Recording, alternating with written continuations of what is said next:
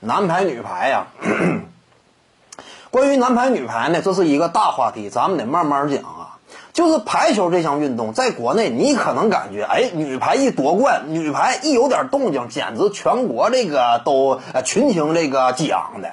但其实呢，这个东西啊，有一定的历史遗留的因素。我们清楚啊，在郎平当球员的那个时代，那会儿呢，中国国力咱有什么说什么。那在世界范围内，确实呃相对来说水平呢非常低。这不像说我们现在整个 GDP 全世界第二，仅次于老美了。两两个时代之间呢是存在这种差距的。在当年那个特殊时期呢，其他方面你可能说拿不出手，在国际上竞争呢竞争不过别人。那么这会儿你民族自信这块如何得到提升呢？运动领域这就是一个非常好的途径和手段。所以呢，当时郎平作为球员的那个时期，在女排那可以说在世界的体育赛场之上打出了突出的成绩。这个呢提振了民族自信。因此呢，在很多国人的烙印当中，排球尤其是女排，它是拥有非常特殊的位置的。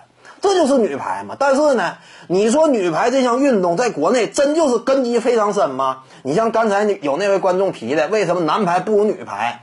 首先我跟你说一点啊，国内其实就商业这个角度来说，男女排都一般般。你比如说女排来说，有的职业队那一身那个运动服啊，那都是一一穿穿好长时间的，哎运动装备这块都并不是特别宽裕。为什么呢？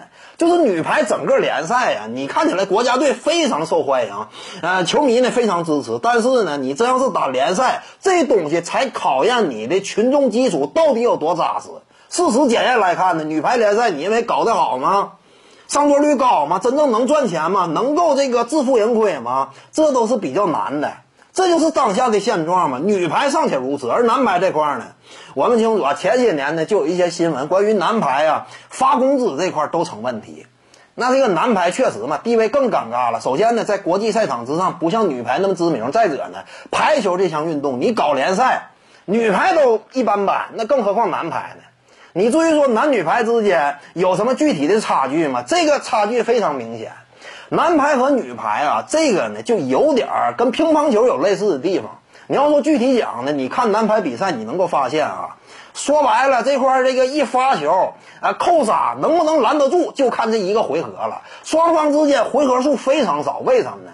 这就是男排运动员呢，他本身这样一种力量，扣杀的速度在这摆着呢，这就导致呢，你回合数它就不太可能太多。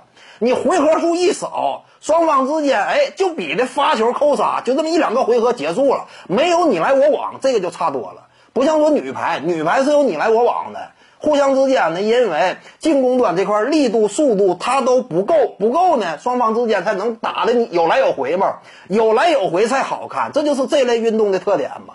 所以呢，它男排它往往来讲在世界范围内呢，它都这个不如女排。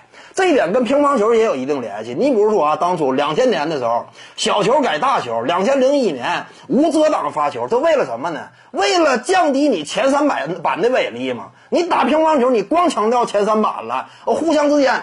刚一打上，作为观众来看呢，一会儿就结束了。你除非特别内行，你能够看出来其中讲究。但是我们说这个体育就是这样嘛。真要想有前景、有发展的话，你不能光给内行看，光给内行看，你说你这不就成了自娱自乐了吗？你得给外行看，给外行看怎么看？光靠前三板，你打打给谁看呢？谁爱看你这玩意儿？光捡球了，捡球的时间比你打的时间都长。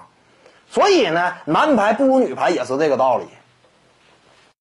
各位观众要是有兴趣呢，可以搜索徐静宇微信公众号，咱们一块儿聊体育。中南体育独到见解就是语说体育，欢迎各位光临指导。